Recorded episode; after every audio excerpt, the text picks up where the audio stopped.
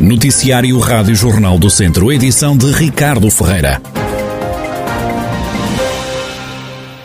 O PS quer vencer as próximas eleições legislativas em Viseu. João Azevedo volta a ser o primeiro da lista dos socialistas na região. José Silva é a segunda e José Rui Cruz o terceiro da candidatura. João Paulo Rebelo é novamente o quarto da lista. Em declarações à Rádio Jornal do Centro, João Azevedo mostra-se satisfeito por ser uma vez mais, o cabeça de lista do PS e aponta a vitória. É uma honra enorme novamente poder uh, repetir a liderança, uh, ser cabeça de lista uh, por o Distrito de Viseu, pelo Partido Socialista e, portanto, vamos fazer todo um trabalho que tem, tem uma marca de, de, cerca de mais dois, dois, dois anos, depois de um período muito difícil que passámos e que continuamos a passar por causa desta crise pandémica mundial e, portanto, esta, este trabalho é um trabalho muito de proximidade com as pessoas, de defesa dos interesses da região, eh, de todos os vizinhenses, de todas as pessoas que vivem nesse distrito. E, portanto, a nossa obrigação é trabalhar de forma a poder eh, incrementar medidas que estejam ajustadas para que este território seja cada vez mais competitivo. Nós temos como grande objetivo ganhar as eleições no distrito de Viseu eh, e, portanto, esse objetivo é claro e vamos fazer tudo para que isso aconteça. Nas últimas legislativas, o PS passou de 3 para 4 deputados. João Azevedo fala ainda das bandeiras dos socialistas. Consolidar o projeto da requalificação da linha da Beira Alta, que é fundamental para a competitividade, para a mobilidade, eh, para aquela zona do território que é importantíssima também para aquilo que eu digo, que é necessário termos pessoas e termos serviços para que essas pessoas se possam sentir bem neste território. Eh, na área rodoviária, consolidar um projeto que há muito esperado, há décadas que é esperado, eh, e que vai ser uma realidade e com a, o lançamento de três concursos para, eh, no próximo ano de 2022 para a requalificação do IP3 uh, em perfil de autoestrada, sem portagens, que é importante referir. João Azevedo, que volta a ser o cabeça da lista do PS para o Parlamento pelo Círculo de Viseu nas eleições legislativas de 30 de janeiro, o socialista aponta à vitória na região.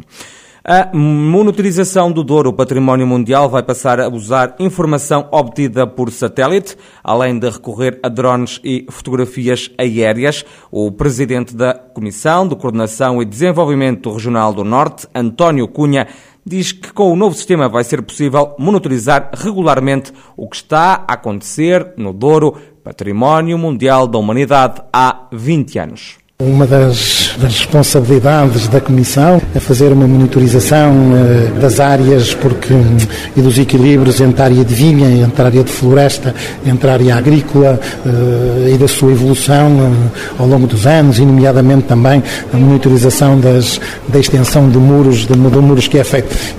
hoje já é feito, com, é feito já com auxílio a drones e, portanto, e, e, com, e com fotografia portanto, aérea tirada por esses drones e que depois é, incluídas nos nossos sistemas digitais. Estamos agora a lançar um projeto de, de utilização de, de, informação satélite para fazer uma, para ter uma visão ainda mais global e ter um, uma visão mais sistemática e poder quase monitorizar muito regularmente aquilo que está a acontecer. Ainda segundo o presidente da CCDR Norte, todo o investimento no Douro vai ser analisado. Não há nenhum dossiê que nos provoque, que nos provoque alguma preocupação e qualquer uh, dossiê que, e, e devemos dizer que certamente o investimento no Douro é muito bem-vindo e, e, é preciso, mas será analisado no modo um, que é caso, caso a caso, de acordo quer com a, a sua importância, quer com os, os objetivos com que estamos comprometidos com um modelo de desenvolvimento que nós e que as demais,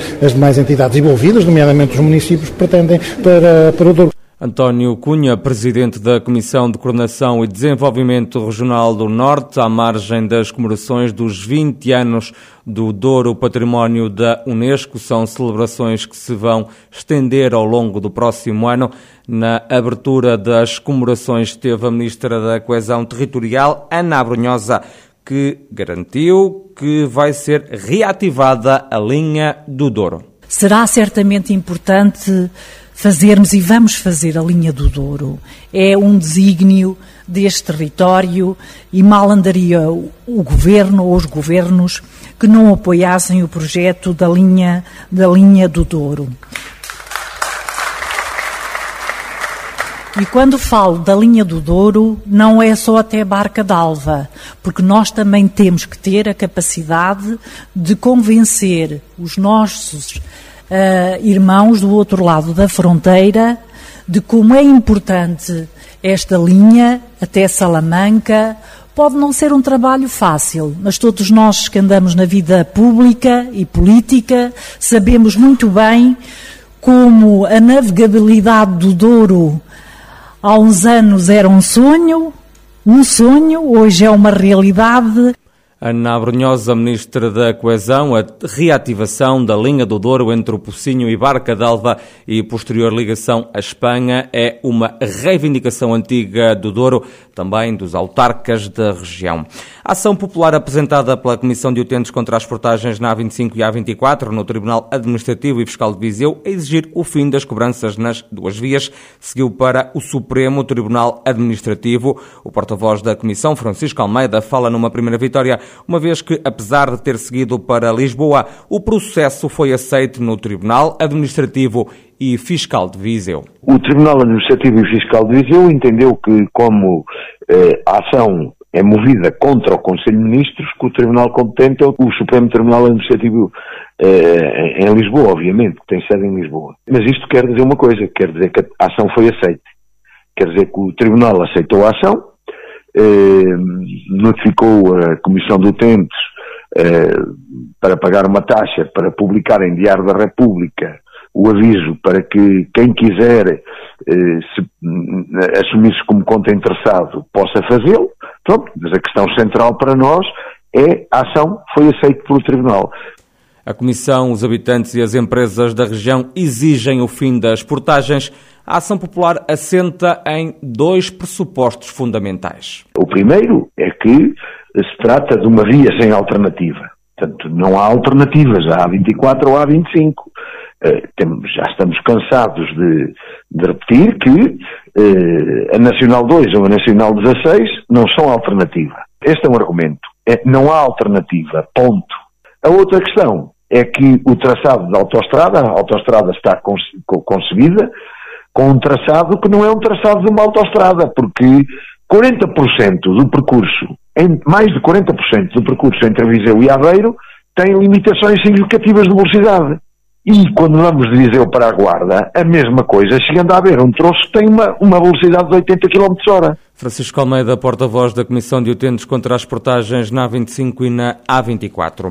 A Câmara de Vozela lançou uma ideia para a criação de um projeto que pretende promover a Estrada Nacional 16, à semelhança do que já acontece com a Nacional 2. A ideia já foi apresentada, vai envolver 14 conselhos de três comunidades intermunicipais, três distritos, Rui Ladeira, presidente da Câmara de Vozela, explica o que motivou este projeto. Aquilo que era uma proposta para a dinamização dessa valorização territorial.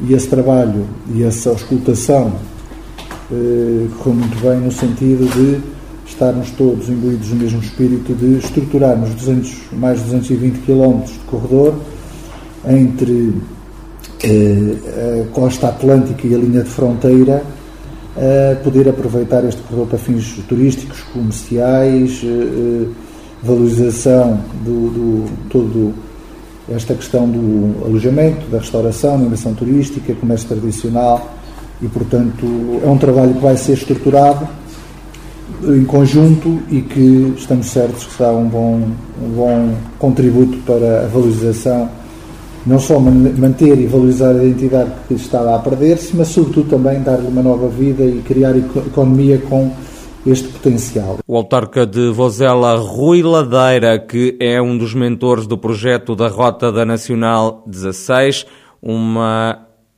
iniciativa que vai beber inspiração à Estrada Nacional 2. O Académico de Viseu foi ontem derrotado pelo líder da segunda Liga, o Benfica B. O único golo da partida e que deu a vitória às Águias foi apontado logo aos 10 minutos da primeira parte. Zé Gomes, treinador dos Beirões, queixou-se no final do encontro de um penalti escandaloso que ficou por marcar a favor da equipa da casa. Os academistas mantêm-se na 13 terceira posição do campeonato, continuam com os mesmos 17 pontos com que entraram nesta jornada. Os Beirões somam apenas mais 5 pontos que o primeiro lugar de descida da tabela, ocupado pelo Sporting da Covilhã. E o restaurante Mesa de Lemos, no Conselho de Viseu, e também o chefe Diogo Rocha, mantém a estrela Michelin que conquistaram há dois anos. Portugal tem ao todo 11 restaurantes com uma estrela no guia. Com duas estrelas, são sete os espaços de restauração. O nosso país não tem qualquer restaurante com três estrelas a classificação máxima.